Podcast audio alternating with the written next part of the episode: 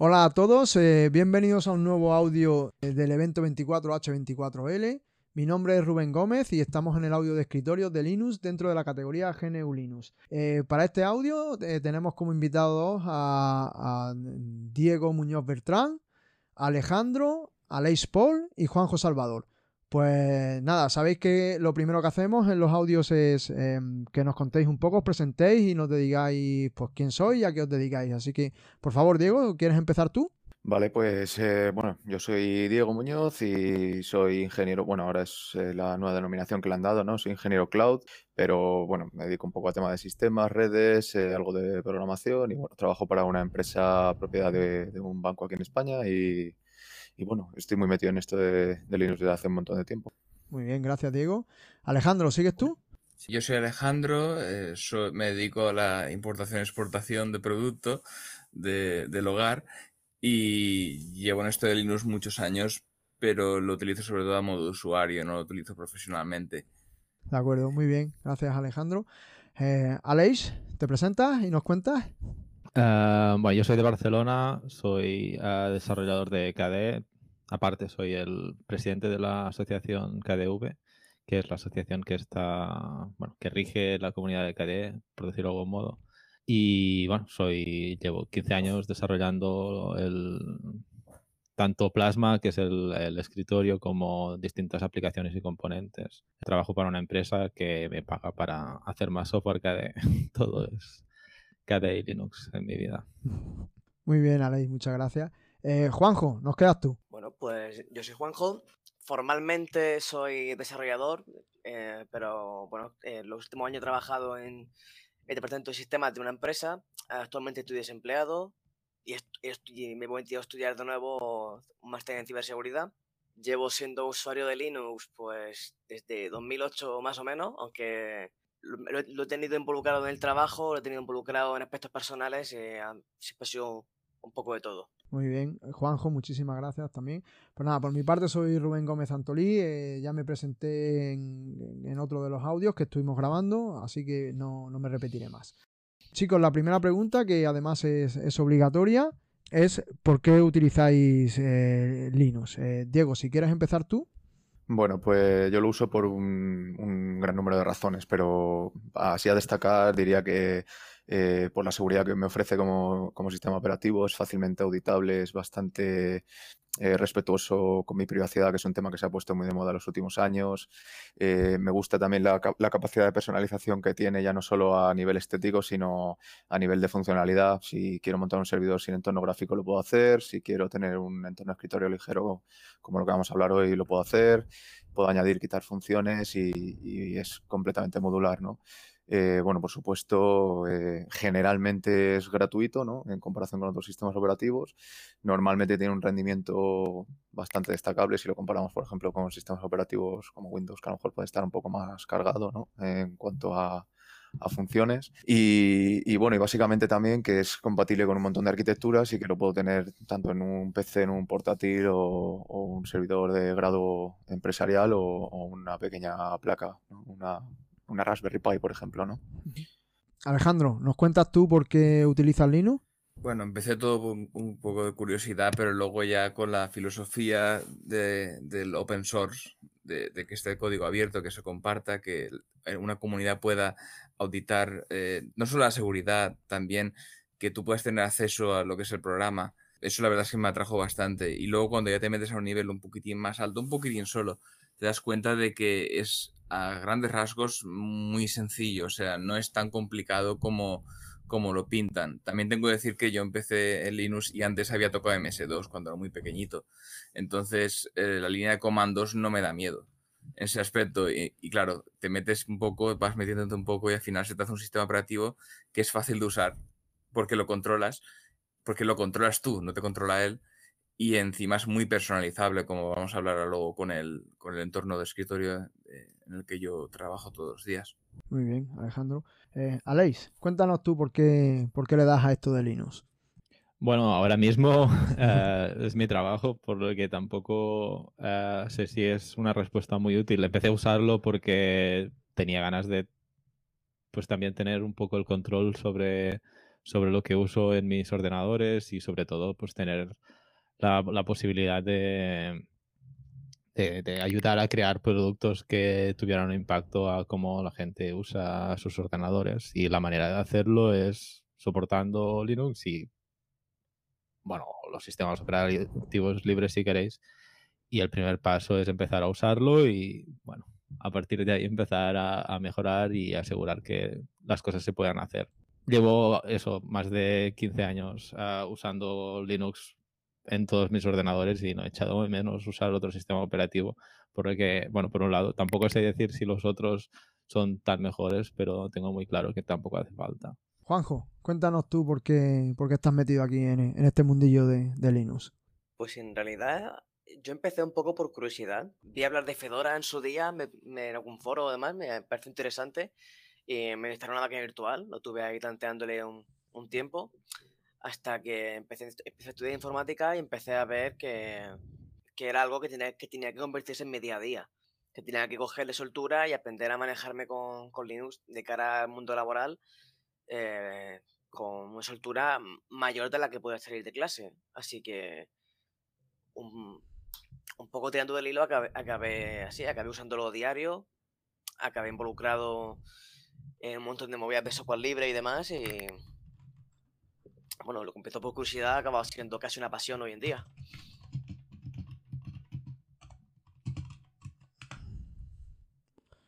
Eh, muy bien, pues, eh, pues, terminada, digamos, la, la, pregunta obligatoria que estamos, que hacemos al principio de todos estos audios, entramos, entramos ya lo que es en, las preguntas de, del tema nuestro de hoy, que el tema de hoy es hablar de los distintos escritorios que hay en, que hay en GNU Linux y que, que, como ya veremos a lo largo del audio, aunque tenemos una hora tiempo limitado, pero, pero bueno, ya da también para hablar, que es mucho hablar, ¿no? Entonces, eh, ¿cómo se le explica a un usuario otro sistema operativo? que, que en GNU Linux eh, se, se, puede elegir su entorno. Eh, esperamos, paramos un momento que está, parece que tiene problemas Alex. Uh -huh. Voy a pausar aquí. Llevamos unos 8 minutos, ¿vale? A ver si este hombre recarga y nos oye. Es raro esto.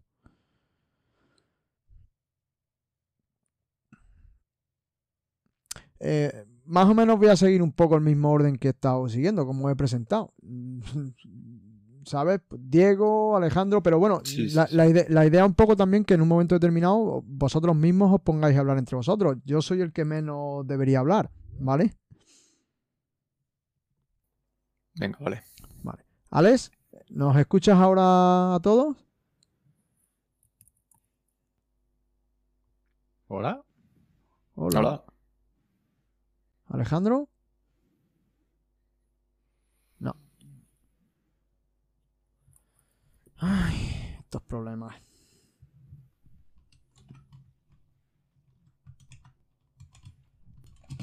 Joder, tío.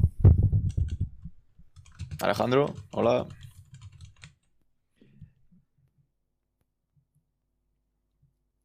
No, nada, cero.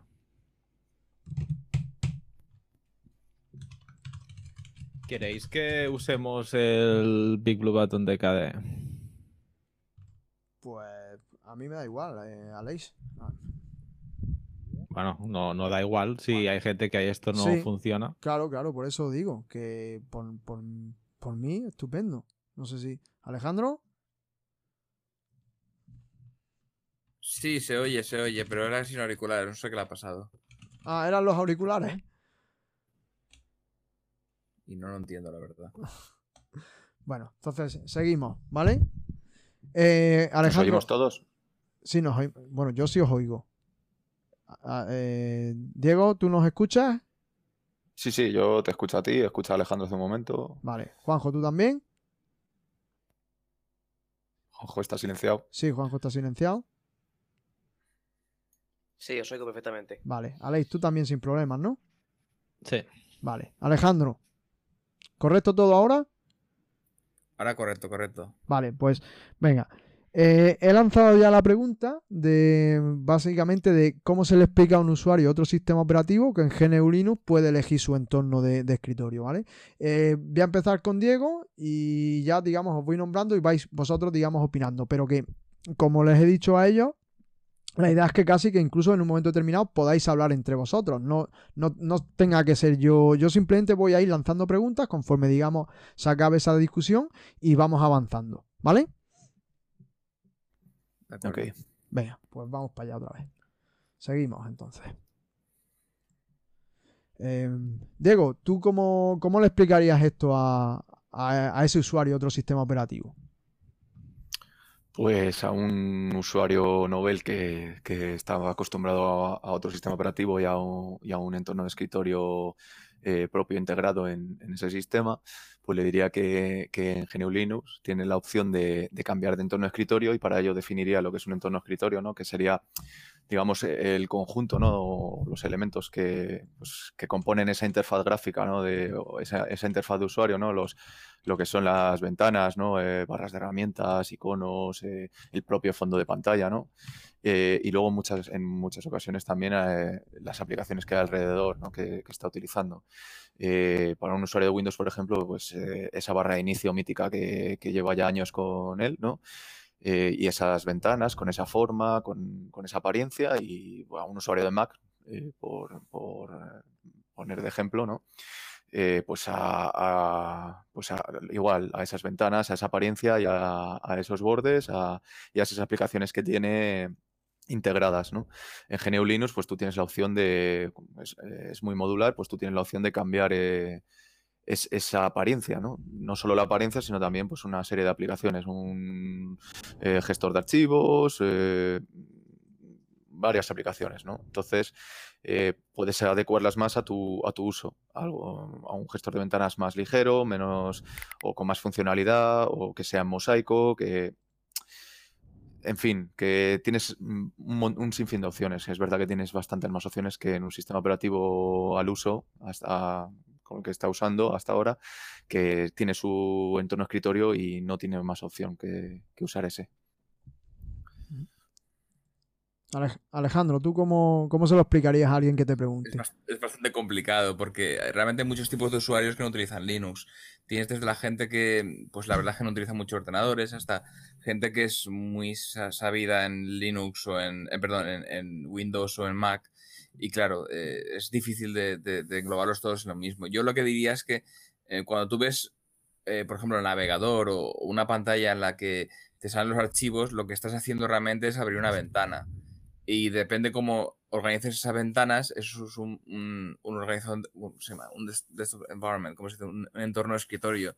En Windows y en Mac tienen uno fijo. En Windows, tú puedes, en Linux tú puedes instalar los que quieras y cada uno organiza las ventanas como, como, como puede o como, como, haz, como está configurado. Por ejemplo, uno que se parecería bastante a Windows para usuarios nuevos sería eh, KDE, le diría eso, porque es un, es un, escritorio que está muy bien aparte, que no solamente que se parece, sino que también aparte eh, es bastante fácil de configurar. Eh, luego si quieren un escritorio que, que, es más, o sea, depende también de lo que el usuario quiera. Es que cada uno va unas, con unas ideas diferentes a la hora de utilizar un escritorio. Eh, entonces yo le diría básicamente eso, que es, tienes unas ventanas que se organizan, pues depende de cómo, cómo el escritorio tiene, tiene prefijado, es que es muy complicado, la verdad. Eh, y que tienes posibilidades de coger unos que son muy parecidos a tu sistema operativo, eh, al uso, y que realmente no cambia demasiada cosa. Si, vas, si pasas a Linux, eh, si estás escuchando no, no, tienes Linux y pasas a Linux, realmente no vas a notar mucha diferencia en algunos entornos de escritorio. Vas a notar que la mayoría de cosas están en lugares parecidos. Y como están las cosas ya traducidas al castellano o a, o a cualquier lengua de, de España, pues no vas a tener problemas para entender los menús, a no ser que te metas en un entorno escritorio más complicado. Pero los, los, los grandes son sencillos, la verdad. Aleix, ¿tú qué bueno, le contarías yo, yo a entiendo que, que yo entiendo que podemos dar una respuesta muy complicada y creo que la respuesta complicada ya la hemos da dado, pero si la pregunta es por qué hay diversidad en Linux es porque no nos da miedo tener esta diversidad. Pero al final lo que hay que dejar muy claro a cualquier persona nueva que esté escuchando este podcast es que si alguien algún día quiere probar Linux, verá que hay distintas opciones y eh, ellos se pueden instalar las distintas. Y al final van a tener un producto en su ordenador que, funciona y les, les, aporta pues todas las cosas que podría necesitar con sus pros y sus contras quizás, pero tampoco es, yo creo, una cosa en la que nos tengamos que enfocar demasiado. Juanjo, ¿qué, ¿cómo lo ves tú esto? ¿Qué le explicas a, alguien recién llegado? O que está por, tratar de entrar a Linux. Bueno, yo ya he tenido esa experiencia antes de tener que, explicarle a, un usuario de Windows, precisamente un usuario de muchos años de Windows, eh, lo que es el entorno escritorio Linux y el, la diferencia que existe entre los diferentes entornos y demás. Y, bueno, eh, principalmente yo le, principalmente le diría que el, con el sistema de escritorio tienes la libertad de poder elegir, de elegir cuál se adapta mejor a ti, cuál te parece que está mejor distribuido, cuál te atrae más estéticamente, cuál consideras que, en definitiva va más contigo. Mientras que en otros sistemas, en, Mac o en Windows, tienes este y ya está. Si no te apañas con los menús, mm, es lo que hay, tienes que aguantarte si no te gusta por, algún motivo, pues a lo mejor le puedes cambiar un color, pero ya está, sigue siendo lo que hay. Y eso a la larga eh, lo, veo, lo veo un poco un arrastre, porque te están dando una cosa que, vale, sí que es funcional, sí, pero ¿y si necesito una, funcionalidad extra que no está aquí? En Linux, en, Linux, en el escritorio Linux, tienes esa ventaja de que si necesitas esa funcionalidad extra, es muy probable que, igual que tú, haya otros 25 usuarios que tengan ese, mismo problema, que, tengan que necesitan esa funcionalidad y alguien haya hecho un plugin para, para extenderlo.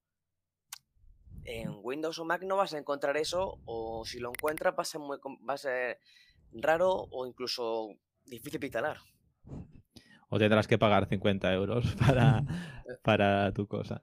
Una cosa que, pues yo creo que es ah, muy importante eh, enfatizar es que si bien hay distintas experiencias, distintos escritorios, como queráis llamarlo, las aplicaciones deberían funcionar todas con todos y si no funcionan es que, bueno, ha habido una cosa que no estaba planeada, pero la idea es que sí que los menús y las cuatro cosas de un inicio pueden cambiar, pero las funcionalidades a nivel global van a ser las mismas para todos. Exacto.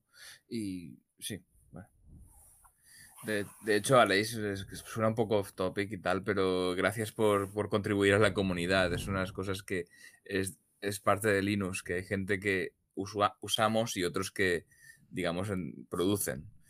Em, y eso es cierto. En cualquier. Yo tengo ahora mismo los mismos programas que puedo utilizar Aleix y Aleix tiene un entorno que se ve diferente al mío, pero podemos los dos utilizar los mismos programas sin problemas. Los mismos, básicamente. Eh, entonces es, algo bastante complicado para un usuario de Windows. Otra cosa que quería decir es que em, a principios de los 2000, yo me acuerdo de Windows 98, que sí que tenía temas y cambiaba algunas cosas. Entonces alguien con muchos años en Windows igual le puedes decir, es que te acuerdas de esos temas que le ponías, que tenías mucha, mucha capacidad de modificar, pues eh, más o menos.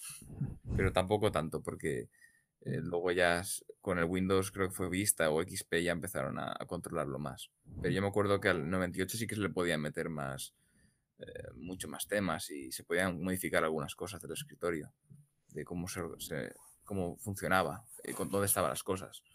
Mm, igual es, un poco antiguo, ¿no? Bueno, eh, Diego, ¿querías añadir algo? Sí, yo creo que o sea, lo que ha dicho Juanjo es muy acertado. Al final, eh, un, sistema operativo con un solo entorno de escritorio, eh, de, alguna manera te, lastra ¿no? o te, te dice cuál es eh, la forma de trabajar con, ese sistema operativo, ¿no? Te tienes que aprender esta forma, aquí están las cosas y no te puedes salir de, ese guion, ¿no? Entonces, bueno, pues eh, supongo que por una parte esto también es, una ventaja, ¿no? Para, porque estandariza mucho el uso de, una máquina para un montón de usuarios, ¿no? Pero también por otra parte, pues usuarios que a lo mejor desean personalizar o, o mejorar su experiencia de uso, pues no, no van a tener esa capacidad.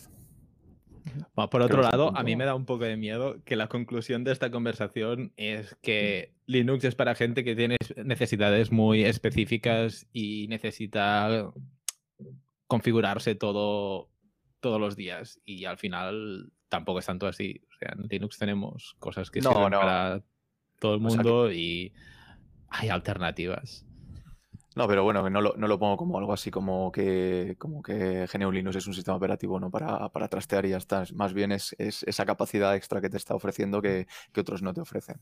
Eh, tanto a nivel avanzado como a nivel usuario muy básico que no se quiere complicar la vida y quiere algo, eh, algo vanilla, ¿no? algo completamente estándar y recién salido de, la caja. Entonces, por lo que veo, pues bueno, eh, la verdad es que todos habéis respondido de una forma similar, pero con diferentes enfoques a la pregunta, ¿no? Entonces, eh, lo que sí queda claro, yo creo de, de todo, es que hay entornos que cada usuario puede elegir un poco el que más se adapte a sus gustos o a sus necesidades, y, pero que hay muchos, ¿no? Entonces, mm, quizás a lo mejor este usuario recién llegado ya se empezaría a preguntar, dice, bueno, ¿y por qué existen tantas opciones? Y incluso mm, alguno dirá, bueno, ¿eso es bueno o es malo? No sé, Juanjo, ¿tú qué crees? ¿Es bueno que existan tantas opciones en el escritorio o es malo? Yo creo que sí, porque al final eh, la premisa que tenemos todos en Linux es la libertad.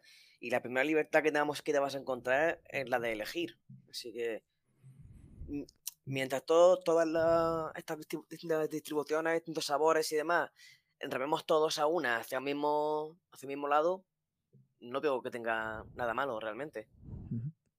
Aleix, ¿tú crees que es bueno, es malo? ¿Deberíamos tener tres entornos y ya está? ¿O, esta diversidad siempre es positiva? Yo creo que es una cosa que tampoco hay que pensar mucho en ello, ¿no? O sea, nosotros creemos en la libertad y en la libertad sin restricciones y como tal es una de las, de las cosas que pasan cuando cuando eres libre. Nadie decidió, vamos a, hacer un Linux que pueda tener muchos eh, entornos de escritorio porque no forma parte de, nuestra razón de ser. Y de hecho, uh, es tan así que es la, misma tecnología la que nos da esta posibilidad. Ah, al final, si Windows o Mac fueran software libre, también podrían tener otros, otras interfaces y es el hecho de que nos impidan ver cómo funcionan la que marca que, existan otras cosas. Si es bueno o es malo, al final eh, no puede ser malo que, existan muchas posibilidades para nosotros si no nos entorpecen el camino, ¿no? Eh, es, es, bueno tener posibilidades y si puedes hacer todas las cosas que necesitas hacer en tu vida informática, yo creo que no, tienes por qué tener problemas con que otras personas quieran usar o desarrollar cosas distintas. De hecho, te agiliza bastante el trabajo. Si al final acabas consiguiendo un escritorio o una forma de, organizar las tareas eh, que se adapta mejor a tus necesidades, al final trabajas más a gusto que con una que te han dado y tienes que adaptarte a esa forma. Y de hecho, ahora mismo en, en Windows hay están dando ciertos cambios de, de, interfaz de usuario, están cambiando los botones donde están aquí y allá, y, de una versión a otra, cada seis meses hay un cambio. Eso genera un poco de inestabilidad y al final te tienes que adaptar a los cambios que una empresa te está dando. En el caso de Linux, eh, tú te metes en tu, en tu escritorio que te gusta y lo, y lo puedes eh, personalizar o incluso puedes utilizar el estándar, pero em, lo puedes manejar tú. No es, la, no es alguien que te lo está manejando y que te lo cambia cada X tiempo. Eso es una cosa, un, valor muy importante. No solamente que tengas la capacidad de elegir, sino que también tienes la capacidad de personalizártelo y de hacértelo a, ti mismo. Y de, y, de, y de escoger el que tú quieres, el que tú necesitas. Y no él a ti. Diego, ¿tú, ¿tú también coincides con el resto de compañeros como, como que esto es positivo? Mm, yo, eh, más que en términos de bueno y malo, diré que tiene sus pros y sus contras y, para cambiar un poco el discurso, bueno, estoy completamente a favor de vosotros eh, en cuanto a que la libertad de, escoger un entorno escritorio es 100% positiva y es algo que, es una ventaja claramente, pero también añadiría algunos contras como es la, fragmentación, ¿no? Igual que pasa con la cantidad de distribuciones que tenemos en Linux que pueden abrumar al usuario y que cada una va destinada a un uso, en los entornos de escritorio pasa un poco lo mismo y, y esa fragmentación al final hace eh, que bueno que a veces nos encontramos algunos problemas que siempre suelen ser el 99% de los casos subsanables pues eh, hablamos de por ejemplo eh, compatibilidad compatibilidad de aplicaciones dolores de cabeza que por los que va a tener que pasar a veces el desarrollador no para hacer compatible su aplicación en, en diferentes entornos y, bueno, al final eh, lo que digo, eh, estos problemas son subsanables, pero son cosas que ya, ya hay que tener en cuenta y que pueden ser en algunos casos inconvenientes. ¿no? En cualquier caso, bueno, la fragmentación me parece que tiene más, más pros que contras, entonces en eso estoy completamente de acuerdo con vosotros.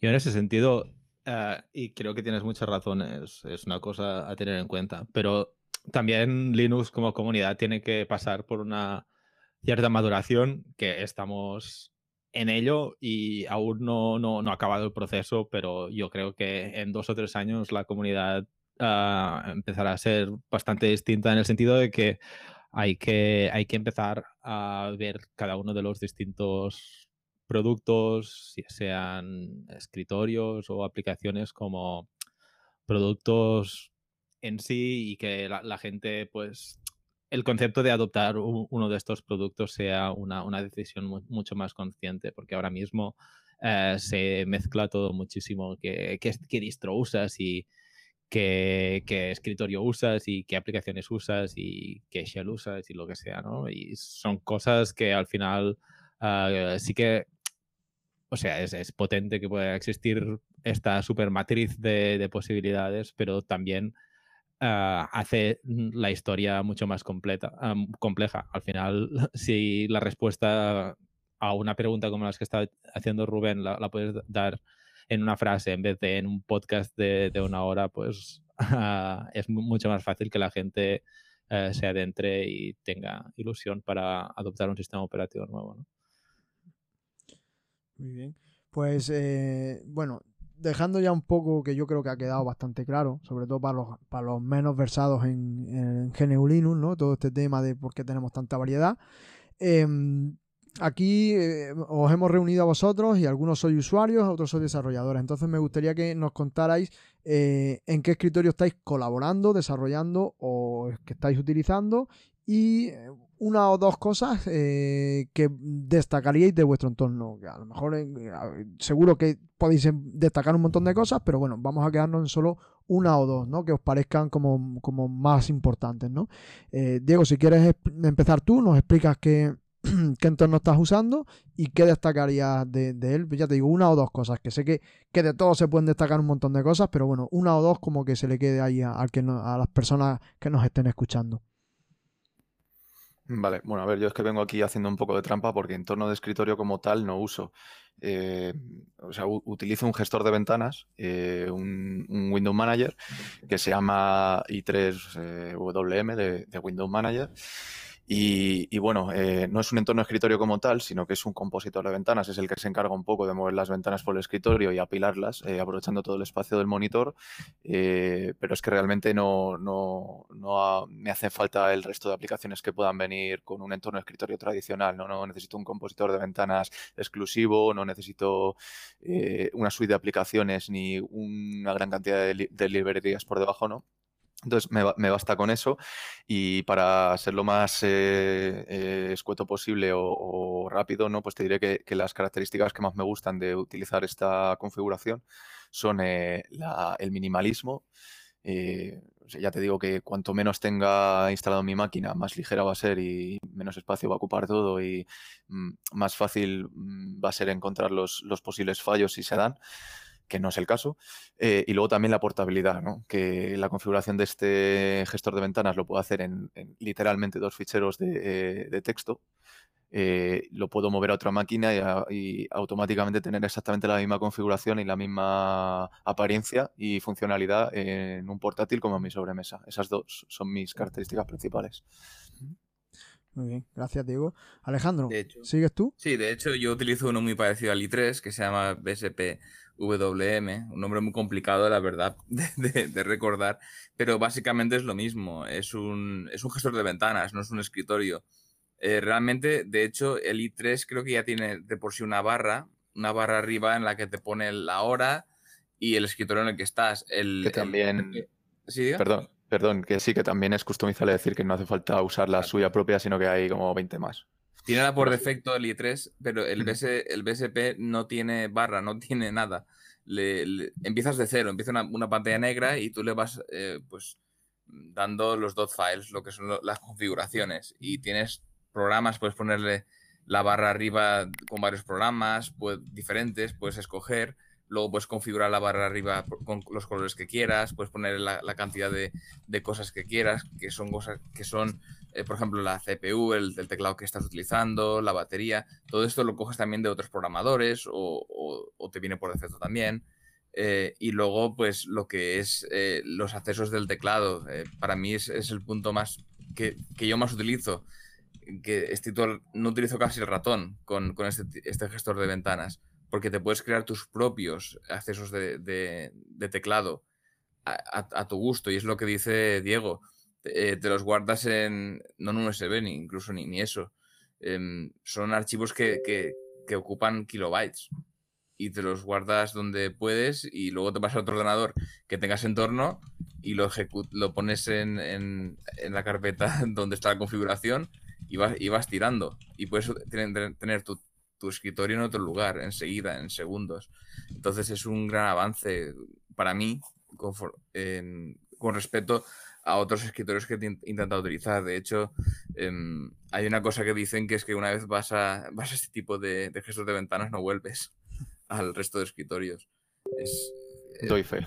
No, voy a meterme en este aspecto porque... No, no, mejor, mejor no nos metemos, ¿vale? Que eso, por favor, no cada uno, digamos, tiene su gusto y sus necesidades y ya está. Aleix, eh, tú has dicho que, que, eras desarrollador de KDE, pues evidentemente pues estarás utilizando KDE Plasma, ¿no? ¿Nos cuentas un poquito tu caso y, cosas que destacarías? Em, desde, desde Plasma, nuestro eh, emblema, un poco, si dice emblema, eh, es em, simple por defecto, eh, potente cuando sea necesario.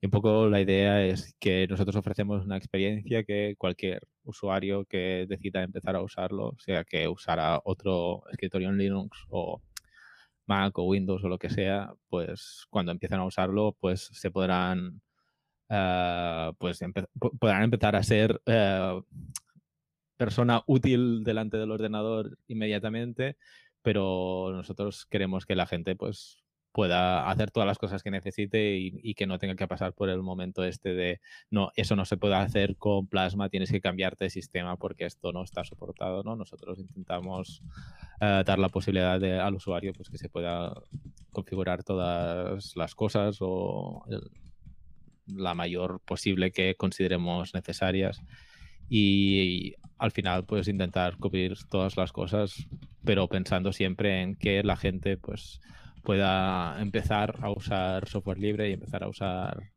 Linux eh, sin, sin, reservas o sin tener que empezar a leerse un manual complicado sobre cómo es su nueva vida, ¿no? Perfecto. Juanjo, yo sé que tú colaboras en Genome, o ya no sé si directamente en el escritorio o en, o en alguna aplicación, así que me imagino que seguirás usando Genome y estarás totalmente involucrado, ¿no? Sigo usando Genome. y bueno, estoy menos involucrado de lo que me gustaría realmente, pero, pero sí, sigo todavía algo enganchado por ahí con ello. ¿Y qué, destacarías tú de, Genome como, desarrollador y como usuario?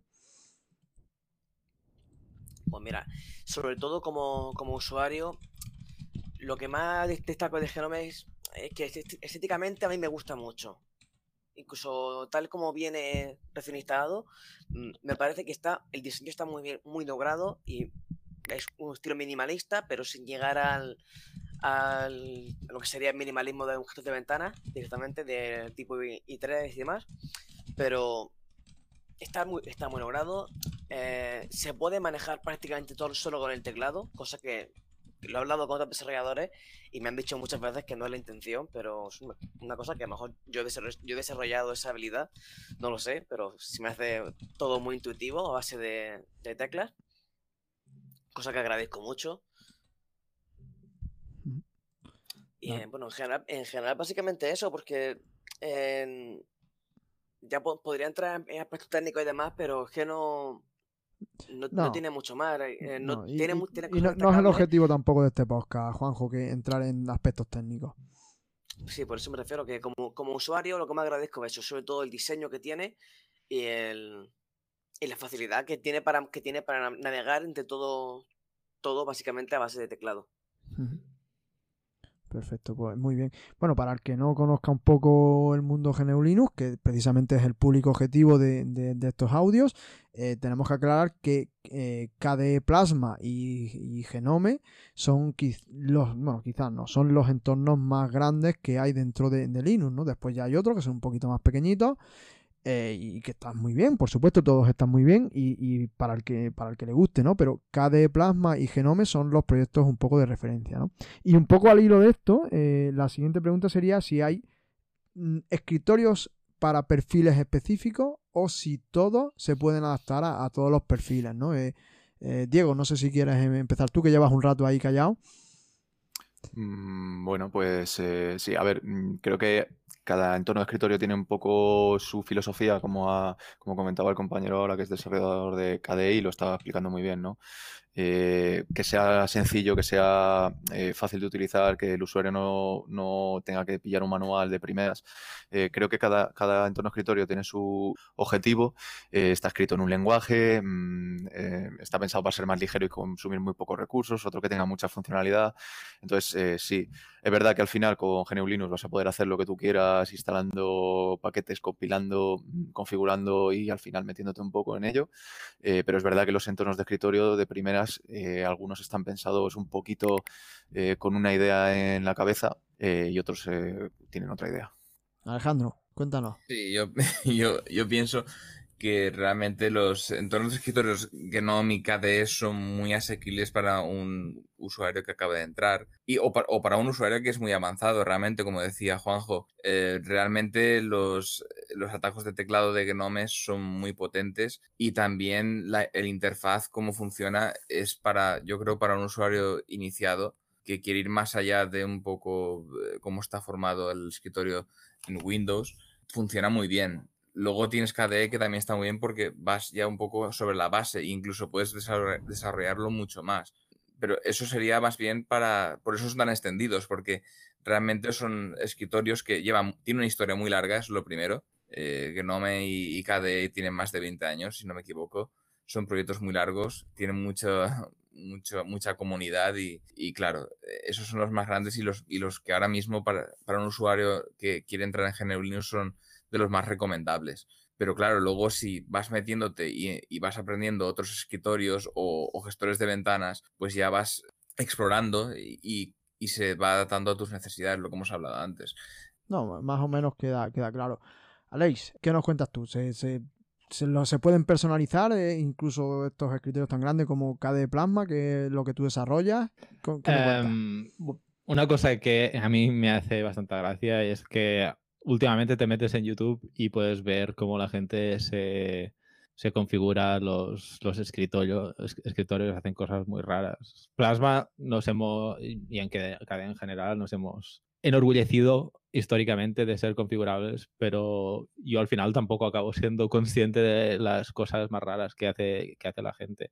Nuestra intención es crear una cosa que puedas usar todo el mundo que todo el mundo quiera usarlo es otra cosa, pero nosotros queremos, eh, creamos una cosa para que todos puedan usarlo y pues sí, se hacen cosas muy extrañas. Y si algún día alguien nos dice eso no se puede hacer y es realmente importante para la humanidad, lo más probable es que, es que lo implementemos. Una cosa que es es importante para, nosotros también es que tenemos una comunidad importante alrededor nuestro de, gente que entiende cómo funciona el sistema y que puede ayudar a hacer estas customizaciones, ¿no? Como se dice, personalizaciones, ah, hasta el punto de que a veces también pasa pues que hay empresas que necesitan personalizaciones extremas ¿no? para, para, sus despliegues y se acercan a nosotros y nos dicen quién puedes encontrar que nos pueda personalizar plasma para este caso de uso así todo raro. Porque, bueno, al final no todas las industrias tampoco usan la informática del mismo modo que lo usamos nosotros en casa.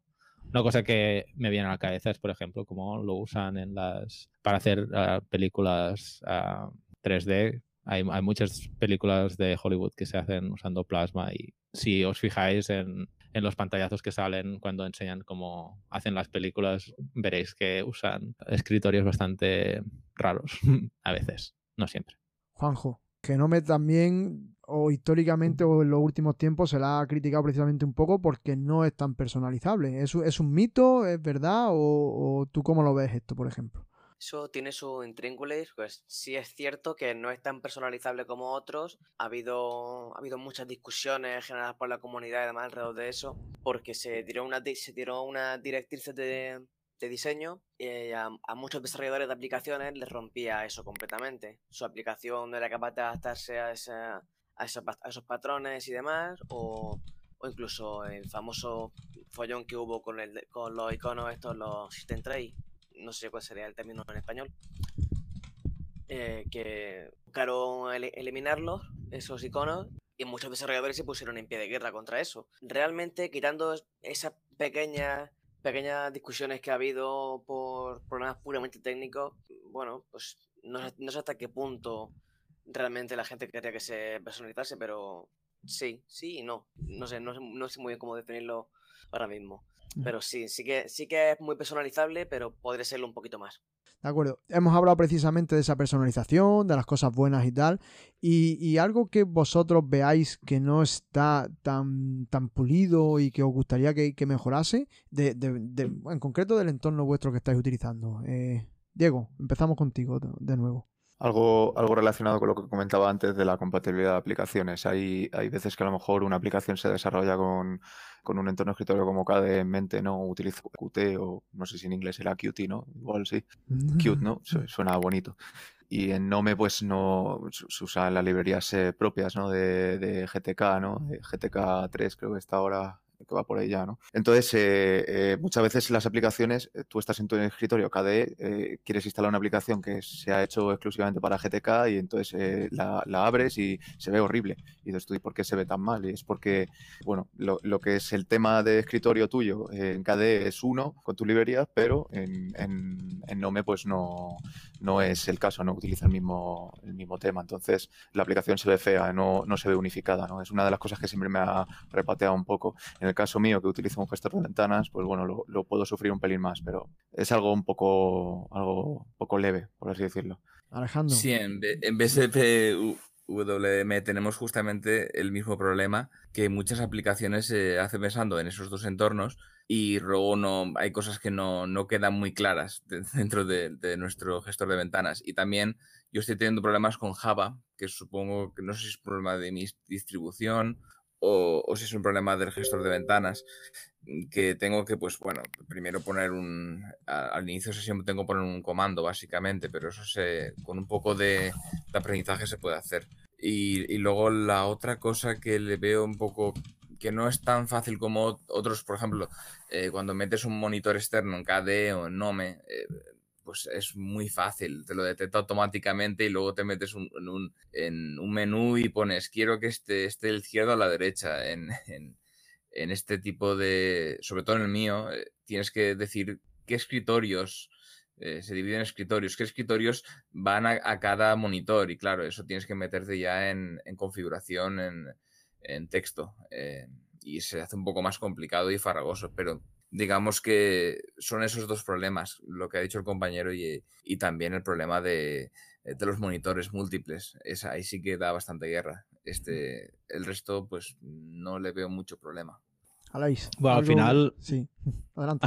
al final, yo creo que lo que es importante también es usar productos que tienen gente que los desarrolla y se preocupa. Nosotros hemos tenido gente en cadena que se ha preocupado pues que las aplicaciones hechas en GTK funcionen correctamente y que nuestras aplicaciones KDE, que aparte de hacer escritorios, también hacemos aplicaciones, pues funcionen eh, correctamente en Nome, del mismo modo que miramos que funcionen correctamente en Windows o en Mac, porque algunas de ellas también son multiplataforma. Es muy importante que haya esta gente que se preocupa, porque si no, al final lo único que haces es usar un código que te has encontrado flotando por los internetes.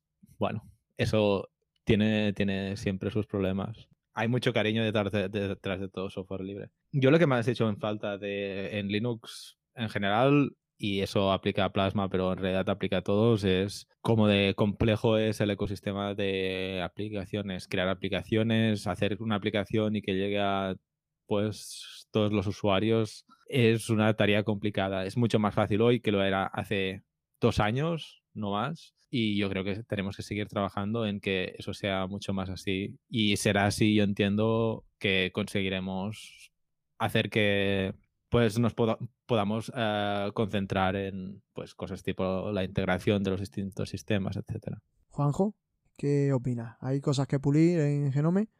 Pues seguramente las haya, la verdad, pero eh, a mí a nivel personal, yo como, como usuario tengo una necesidad muy genérica no solo, no solo encontrarme detalles muy concretos, así que realmente no he hecho en falta nada ahora mismo.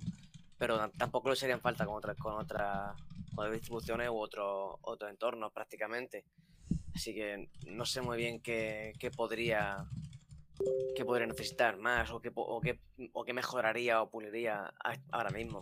Que no se conforma es porque no quiere, ¿no? Sí, es que, es que a ver, eh, yo tengo, tengo una necesidad muy sencilla de siempre y claro, con todo el trabajo que hay detrás de, estos entornos de escritorio y demás, ya prácticamente han cubierto cualquier cosa.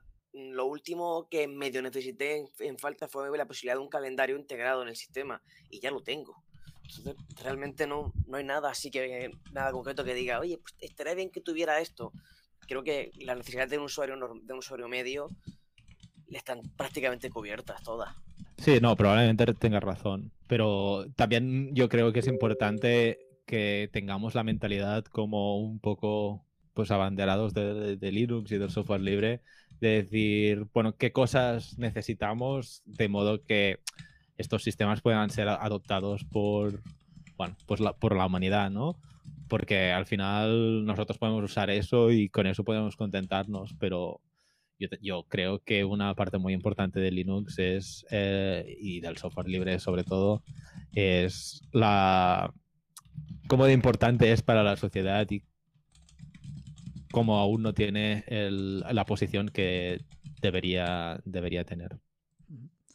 Chicos, eh, nos va quedando ya poco tiempo y vamos a ir acelerando un poquito más, ¿no? Entonces voy a haceros eh, cuatro preguntas muy rápidas, ¿vale? Simplemente tenéis que responder con una cosa, sin más explicaciones. Y ahora después, si queréis, eh, podéis hablar entre vosotros de eso, ¿no? simplemente, pregunta es tipo pregunta-respuesta, pregunta-respuesta, ¿vale? Empiezo y, seguís en orden. Diego, Alejandro, Aleix y Juanjo, ¿vale? ¿El escritorio más sencillo de usar para vosotros, Diego? XFC. Alejandro. mate. Plasma. Juanjo. XFE también. Vale. ¿El más personalizable, Diego? Venga, KDE. Plasma. ¿Ale? No ¿Alejandro? decirlo, no sabría decirlo. ¿Aleix? Plasma. ¿Juanjo? Pues por mi experiencia casi que diría que XDF también, también. Vale. ¿El más productivo, Diego? Eh, mm, ITSWM si lo llamamos entorno escritorio. De acuerdo. ¿Alejandro? BSPWM. ¿Aleix? Plasma. ¿Juanjo? Voy a ser bueno, voy a decir también que plasma. Muy bien. ¿El más bonito, Diego? Mm, uf, mm, paso palabra. todos. Todos, todos. Todos, me gustan. Vale. Alejandro, ¿para ti? Yo voy a ponerme plasma muy personalizado. Muy bien. ¿Aleix? Plasma. ¿Puedo, ¿Puedo rectificar un momento? Bueno, cuando acabe Juanjo. Venga, cuando acabe Juanjo. Juanjo. Voy a romper también aquí un poco y voy a decir PUBG. Joder, Juanjo. no, acordémonos que tú eres de Genome, ¿eh? Diego, querías añadir. Sí, que si es por bonito y por fancy, eh, vamos a decir Dipping, ¿no? Que usaba compis y esas tonterías, ¿no? Lo de los cubitos para arriba y todas esas cosas. Vale. Yo, si tuviéramos un poquito más de tiempo, ya os, os pediría que explicarais un poquito por qué tal, ¿no? Pero, pero bueno, quiero, quiero hacer todavía un par de preguntas que me parecen importantes y vamos más de tiempo. Entonces, antes ha salido ya varias veces el tema de las comunidades en torno a los escritorios, ¿no? Y parece que es algo realmente importante. Ya no solo las comunidades de desarrolladores, sino también las comunidades de usuarios, ¿no? Entonces, eh, Diego y Alejandro, que usáis entornos, eh, digamos, un poco más específicos, eh, contarnos un poco co- cómo están esas comunidades en torno a esos escritorios, si hay mucho movimiento, si hay poco movimiento, si hay mucho apoyo por detrás y eso, ¿no? Eh, si quieres, eh, eh, empiezas Alejandro tú, breve, por favor. Vale, sí, la verdad es que el BSP, BSP no hay mucha, hay comunidad, pero no es, por ejemplo, como el i3, que sí que tiene bastante comunidad. No, no tiene tanta, la verdad. Pero sí que hay usuarios muy potentes y youtubers que, que la verdad es que dan mucho soporte a este tipo de escritorios y al final te introducen en el tema. Diego. Dentro de los gestores de ventana de este tipo, yo creo que i3 se lleva la palma, eh, a lo mejor de oídas, ¿no? Eh, pero no, no por eso es el mejor. Eh, creo que tiene comunidad detrás que a lo mejor es un poquito más específica si la comparas con entornos de escritorio como KDE o Nome, por supuesto. Eh, pero creo que tiene una, una base de usuarios grande y, y- grande. y que, y que además están siempre abiertos a compartir sus configuraciones, sus ideas y, y eso mola bastante. Perfecto. Aleix, cuéntanos un poquito sobre la comunidad KDE. Bueno, para nosotros es ah, tan importante como tener buenos productos, tener un grupo, un grupo de gente saludable, saludables como personas saludables, porque obviamente, pero también pues gente que pueda trabajar entre ella, que sean diversas, diversos pues orígenes distintos, diversas ah, pues enfoques a cómo se hacen las cosas y como tal pues am, ponemos mucho esfuerzo en que, en que esto exista.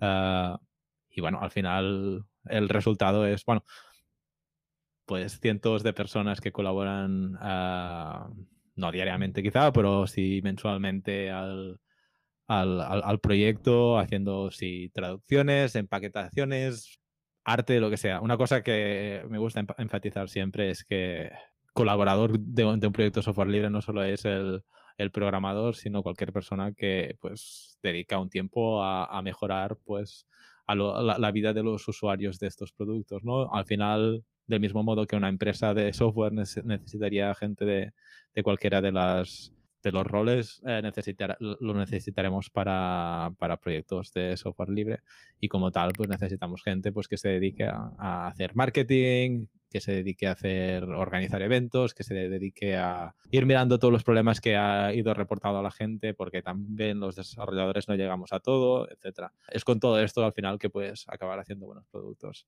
en ello in- incluyo pues la gente que pueda estar pues empleada por distintas empresas y colaborar en el proyecto en su tiempo profesional también es muy importante Juanjo, la comunidad Genome también es enorme, ¿verdad? Pues bastante grande, por lo menos sí que es. Sí, sí, sí, es una, es una comunidad grandísima. Eh, por ahora, el tiempo que llevo yo dentro, he visto que es una comunidad bastante sana, bastante diversa en muchos aspectos. Posiblemente las mejores comunidades que me he topado dentro del, en general, no solo del mundo linuxero, sino en todo en general. Y es una, es una comunidad maravillosa, no, no puedo decir mucho más. Una pequeña puntualización.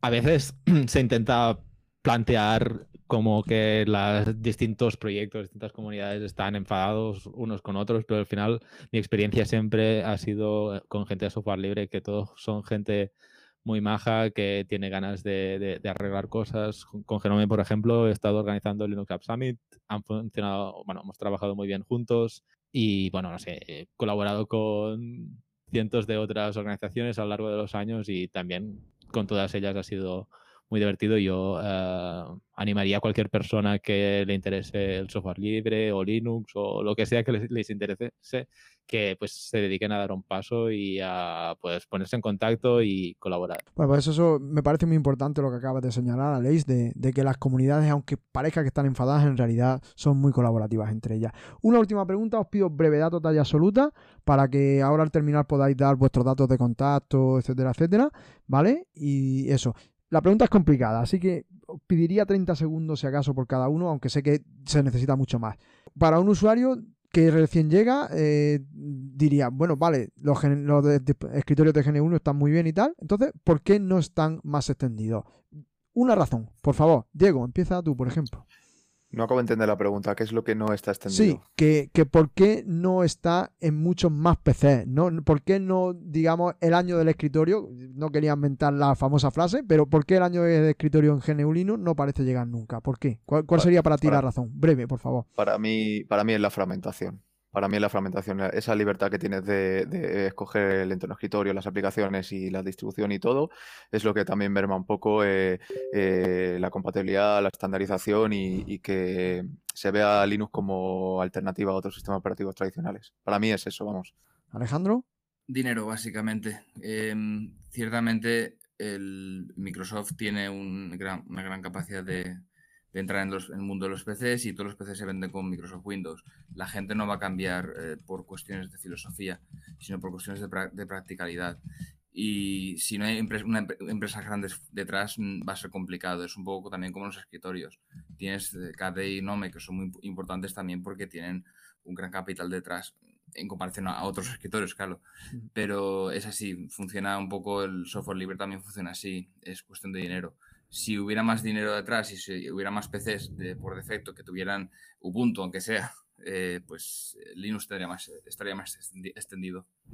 Aleix, ¿tú cómo lo ves? Yo, estoy completamente de acuerdo con, Alejandro. Creo que lo importante ya no es dinero, lo, lo, importante es que hay empresas que lo soporten y sobre todo que puedas ir a un, a, una tienda de informática y decir, dame un ordenador con Linux y salgas de la tienda con, con mil euros menos y un ordenador con Linux bajo el brazo. Eso es lo importante, que la historia sea, no te tienes que bajar y hacer, mm, quitarte el sistema operativo, todas esas cosas, eso es, es el mal. Lo importante es que puedas comprar un producto y llevártelo a casa, a casa y usarlo. Y yo creo que por aquí está el futuro también. Juanjo, ¿y para ti?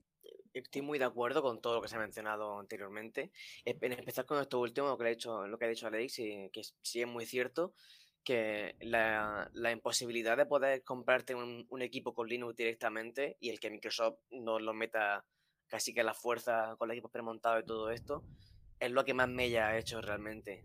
Eh, bueno, también una cuestión de marketing, ¿no? Pero, pero si a un usuario le dieran la posibilidad o le dieran más facilidad para comprar un equipo con Linux preinstalado, probablemente estaríamos en otra posición ahora mismo. Sí, al fin y al cabo es un, problema de facilidad, porque realmente posibilidades ahora mismo hay muchísimas y los últimos años han habido muchísimas. Es un problema de que tú vas al FNAC, por ejemplo, un, un centro comercial, Carrefour, y te encuentras todos los ordenadores con Windows. Eh, no hay opciones, por mm. eso no hay tanta extensión. Yo creo que es por eso.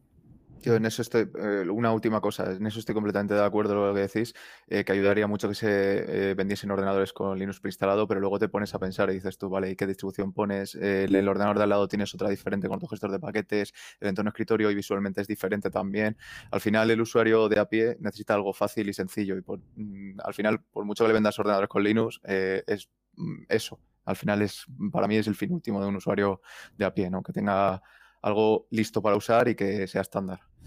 Bueno, al final también vamos yendo para allá. O sea, hace 10 años tú ibas a FNAC, como decíais, y encontrabas solo Windows. Hoy encuentras Windows, Android, las tres cosas de Mac distintas, etcétera. Yo creo que cada vez la gente puede entender más que existen distintos tipos de sistemas operativos y es lo que se van a ir encontrando.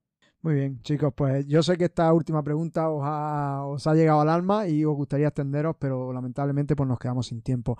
Así que nada, pues agradeceros muchísimo vuestra participación, vuestro tiempo y para terminar, por favor, darnos una forma de contactar con vosotros y proyectos vuestros o en los que estéis involucrados.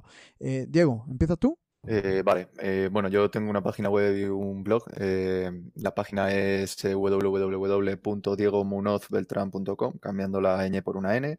Ahí se puede encontrar mi blog y los proyectos que, hago. Y nada más que añadir. El que quiera buscarlo y le interese, ahí va a encontrar todo. Gracias. Alejandro. A mí no tengo nada así que compartir sobre mi identidad, pero sí que puedo decir que me podéis encontrar en el Telegram de la asociación GNU Linux Valencia que tenemos un canal allí y ahí yo estoy en ese canal. Eh, mi contacto está ahí, básicamente, si queréis. Perfecto. Muchas gracias, Alejandro. Eh, Aleix, ¿a ti dónde te podemos seguir y, y dónde te- se te puede encontrar? Yo soy arroba alexpol en la mayoría de las ah, redes sociales. Uh, alexpol arroba kd.org es el correo si queréis decirme algo en concreto. Ah, podéis seguir el Planete KD, por ejemplo, si queréis ver mis blogs. Pues muchísimas gracias, Aleix, a ti también. Juanjo, ¿cómo te seguimos a ti? Pues yo tengo, tengo todas mis redes centralizadas en mi web, si desde ahí se pueden encontrar directamente en jsalvador.me. Ahí me podéis buscar tanto Mastodon, Twitter, com- como Telegram o cualquier otra red por la que ando. E incluso hay un, está mi correo por si queréis enviarme también algo. Pues perfecto. Nada, muchísimas gracias también a ti, a Juanjo. Os vuelvo a reiterar las gracias y nada más. eh, con esto finalizamos este audio.